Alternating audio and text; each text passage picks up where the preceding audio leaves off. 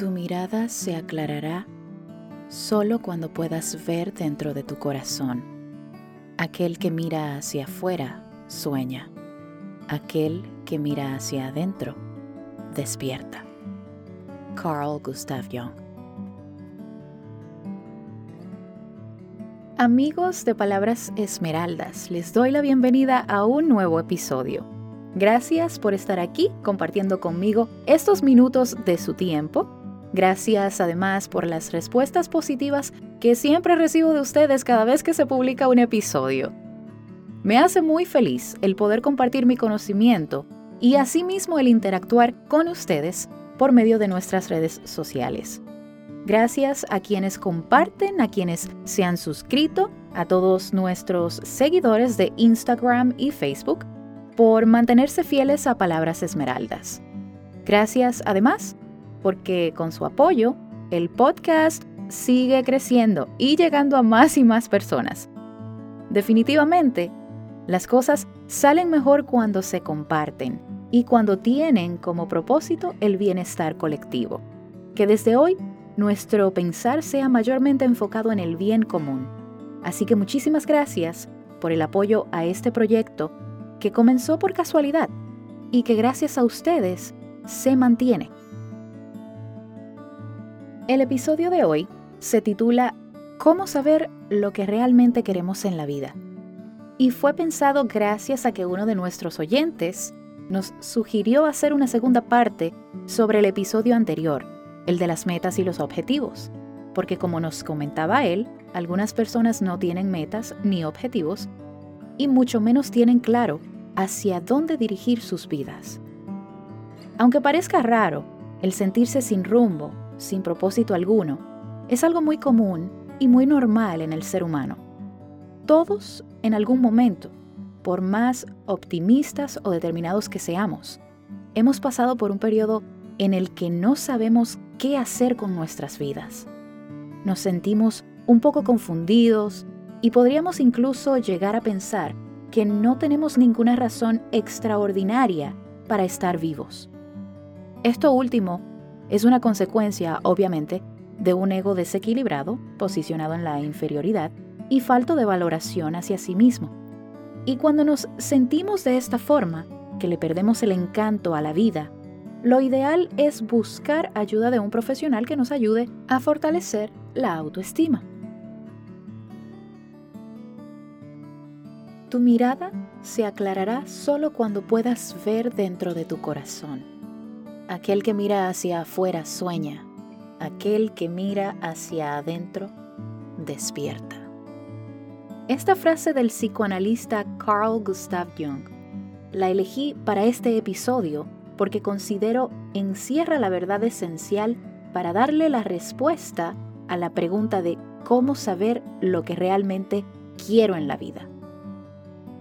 Aunque una persona tenga deseos e ideales, a veces no sabe qué hacer con ellos. Y por esta razón, se les dificulta saber lo que realmente quieren hacer con su vida. Existen personas a las que les preguntas, ¿cuál es tu objetivo para este año? ¿Cómo te ves de aquí a cinco años? Y no saben qué responder, no saben qué decir y prefieren evadir la pregunta diciendo que no les importa, que en la vida hay que fluir y que nadie nace con un propósito, que eso es una tontería para sentirte mejor que los demás. Pero lo que realmente estas personas están reflejando es el poco interés que tienen por sí mismas. Este tipo de respuestas es muestra del poco tiempo, o quizás ninguno, que invierten estas personas en practicar el autoconocimiento. Ellas te pueden hablar de política, de música, incluso se atreven a opinar de la vida de otros con mucha seguridad, como si supieran lo que es mejor para los demás. Y asimismo pueden decirte rápidamente lo que ellos esperan de otros, porque en sus mentes se confina la idea de que todos los conflictos y soluciones a sus necesidades emocionales y materiales provienen de fuentes externas. Estas personas están tan acostumbradas a no cuestionarse, a no evaluar sus emociones, que se acomodan a simplemente ocupar un espacio. Se vuelven dependientes y les cuesta mucho darse cuenta del conformismo en el que viven. Obviamente, el conformismo no es que sea del todo negativo, pero cuando es un conformismo pesimista, como le llamo yo, entonces sí hay que evaluar qué nos está pasando interiormente. Vivir sin considerar que tienes un propósito para estar vivo es estar vacío. Y aclaremos que ese propósito no tiene que ser material.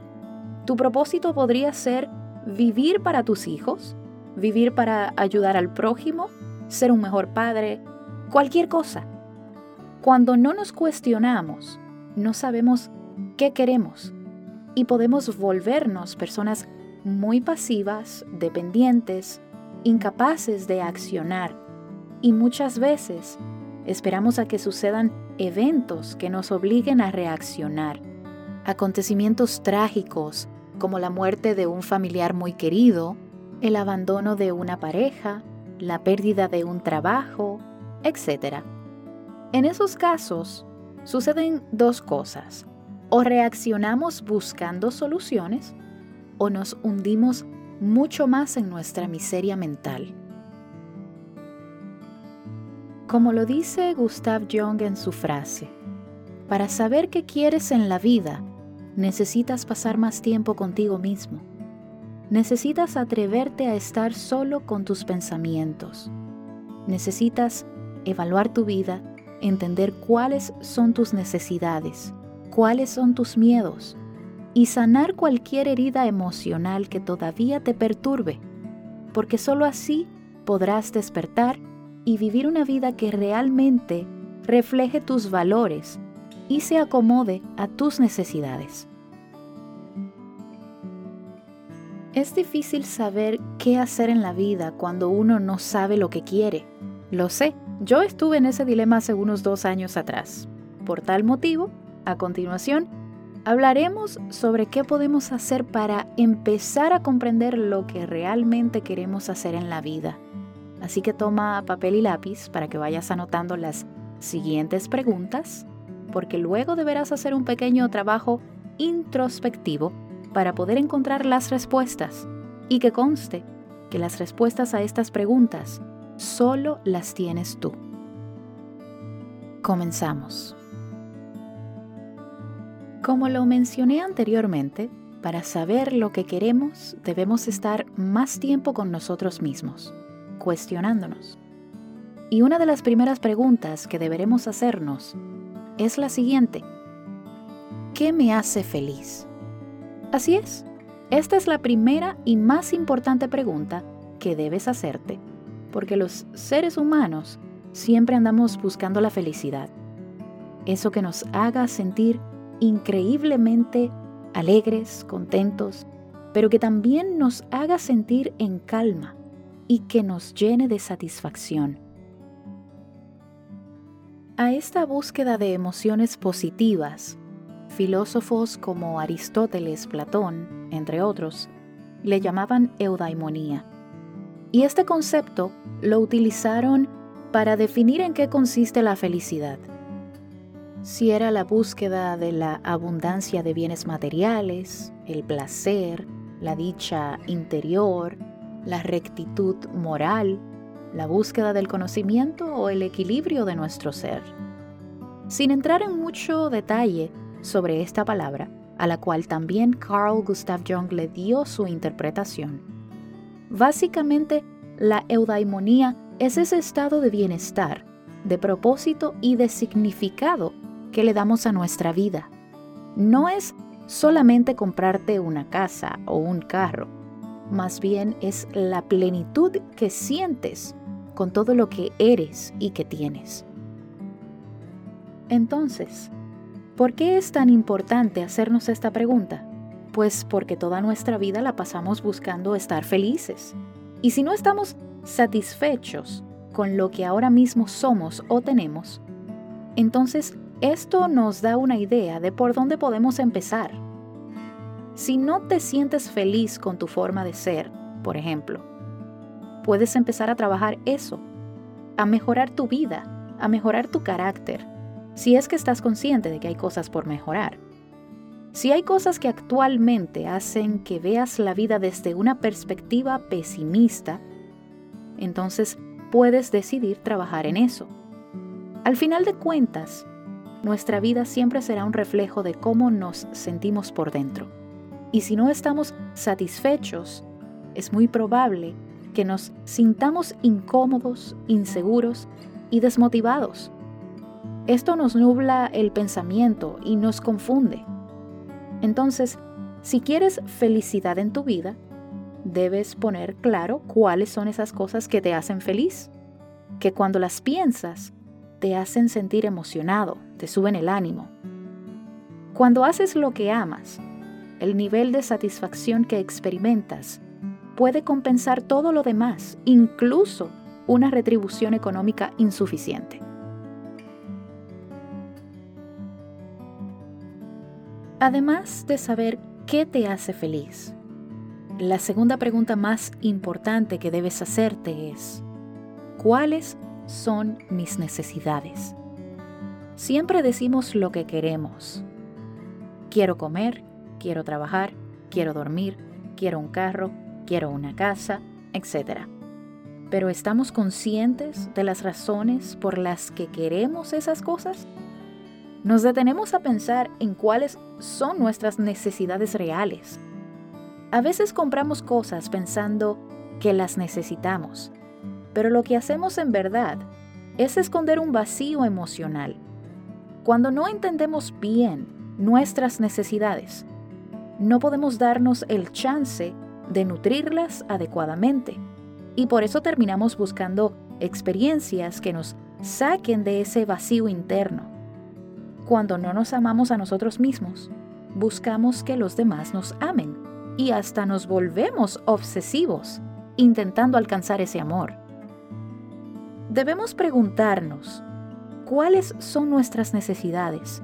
¿Qué carencias tenemos, ya sean materiales o emocionales?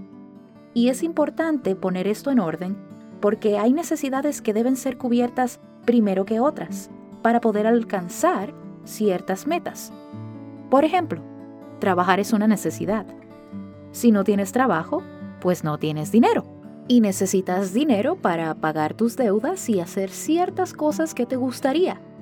Si no pagas tus deudas y no tienes el dinero para moverte con libertad, entonces estás limitado y en el caso de algunas personas, esta limitación los deprime tanto que incluso se enferman o atentan contra su vida. La pirámide de Maslow, que en psicología se utiliza para definir la jerarquía de las necesidades humanas, puede darnos una idea sobre qué necesidades se deben cubrir antes que otras. El psicólogo humanista Abraham Maslow pensaba que las acciones de los seres humanos parten de la motivación de cubrir una de estas necesidades, las cuales él ordenó según la importancia que tienen para nuestra felicidad. Por ejemplo, las necesidades fisiológicas y de seguridad, como el amor, el sexo, tener agua, comida, eh, tener un trabajo que te permita sentirte físicamente seguro, tener buena salud, tener una vía de transporte que te permita movilizarte son de las necesidades humanas más básicas y de las más importantes. Luego vienen las necesidades psicológicas como las interacciones sociales, la autoestima, el sentirte bien contigo mismo, etc. Cuando estas necesidades básicas se satisfacen, entonces nos sentimos seguros de alcanzar objetivos más audaces y que desarrollen nuestro potencial cognitivo y creativo. Otra cosa que aseguraba Maslow era que a medida que uno satisface estas necesidades básicas, también vamos desarrollando necesidades y deseos más elevados. Sería bueno hacer una lista de cuáles son esas necesidades que todavía no satisfaces, ya sean necesidades fisiológicas, psicológicas o morales. Ejemplo de preguntas que podrían ayudarte a definir bien la prioridad de tus necesidades son, ¿tengo un techo propio? Si no es así, ¿qué te impide hasta el momento tener tu casa propia? ¿Es tu trabajo? ¿Tienes un trabajo estable? ¿Tienes muchas deudas? ¿Tienes un medio de transporte eficaz? ¿Qué te impide estar estable en este momento? ¿Te sientes saludable? ¿Estás a gusto con tu cuerpo? ¿Con tu autoestima? ¿Sientes que no eres capaz de realizar tus metas? Existen miles de preguntas más que puedes hacerte para comenzar a poner en orden tu vida. La idea es ver con qué áreas no estás 100% satisfecho y entonces trabajar cada una de ellas de acuerdo al nivel de importancia que tengan. Esto debe ser tu punto de partida, porque por ejemplo, si tu autoestima no está fuerte, es difícil que puedas sentirte capaz de alcanzar tus objetivos y que te sientas merecedor de abundancia. Tercera pregunta importante. ¿Qué le da sentido a tu vida? Ya lo mencionamos anteriormente. Encontrarle el sentido a la vida nos da felicidad. ¿A ti qué te motiva? ¿Es tu pareja? ¿Tu familia? ¿Tus hijos? ¿Una mascota? ¿Qué te hace sentir útil y valioso? Aunque tendemos a pensar que el sentido de la vida lo encontramos dentro de nosotros, es importante decir que el verdadero sentido de nuestra vida muchas veces está en las cosas que hacemos por otros y no en lo que deseamos solo para nosotros. Por esta razón, es bueno pensar en qué cosas podríamos hacer que impacten la vida de otros. Al final de cuentas, la vida no vale de nada si no tienes con quien compartir tu conocimiento, tus talentos o tu fortuna. Piensa en esto por un momento. Estoy segura que alguna idea surge y podrías no solo darle significado a tu vida, pero también le haría la vida más placentera a las personas que te rodean. ¿Te gusta cocinar para otros? ¿Te gusta ayudar a otros? ¿De qué forma? Si te gusta cocinar y disfrutas haciéndolo para otros, entonces podrías enfocarte en mejorar tus técnicas de cocina o, por qué no, emprender un negocio de comida, de postres, lo que te guste. ¿Te gusta ayudar a los demás?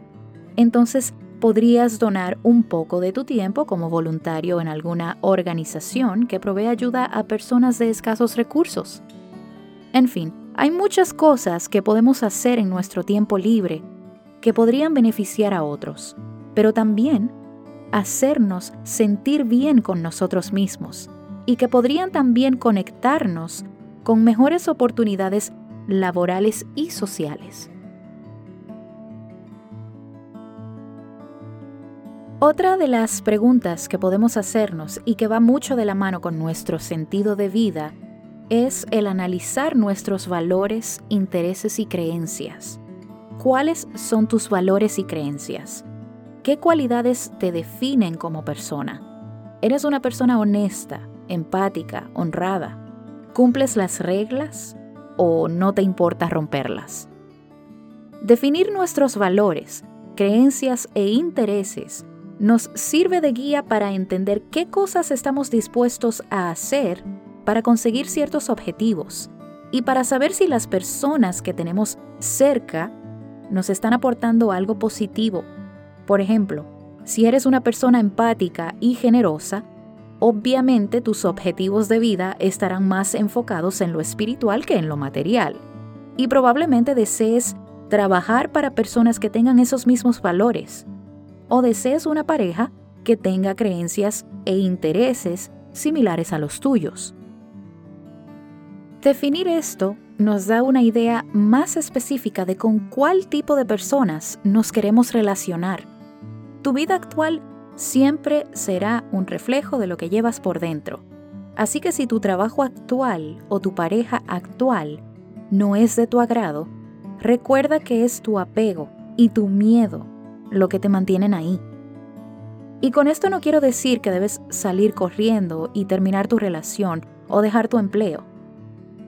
A lo que me refiero es que debemos evaluar lo que tenemos, que nos demos el chance de analizar por qué estamos donde estamos, con la gente que estamos.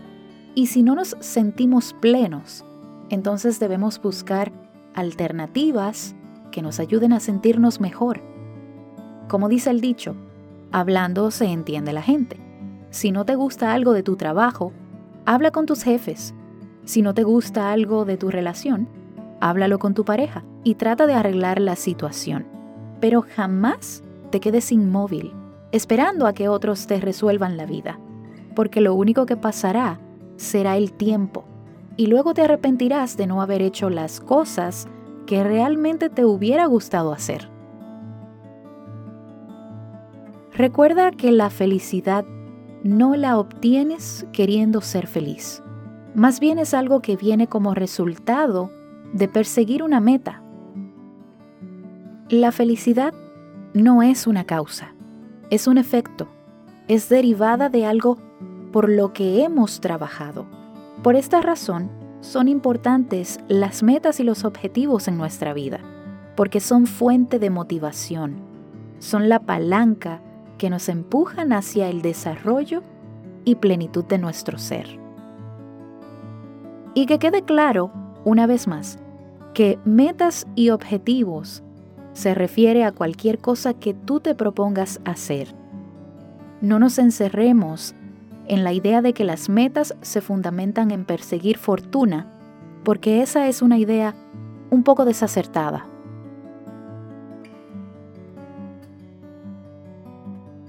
Espero que este episodio le haya aportado mucha claridad a tu conciencia. Recuerda que puedes enviarnos tus recomendaciones, tus inquietudes a través de nuestras redes sociales. Estamos en Instagram y Facebook como Palabras Esmeraldas. Gracias por haber llegado hasta el final de este episodio. Espero encontrarte en una siguiente entrega. Te envío un abrazo de luz.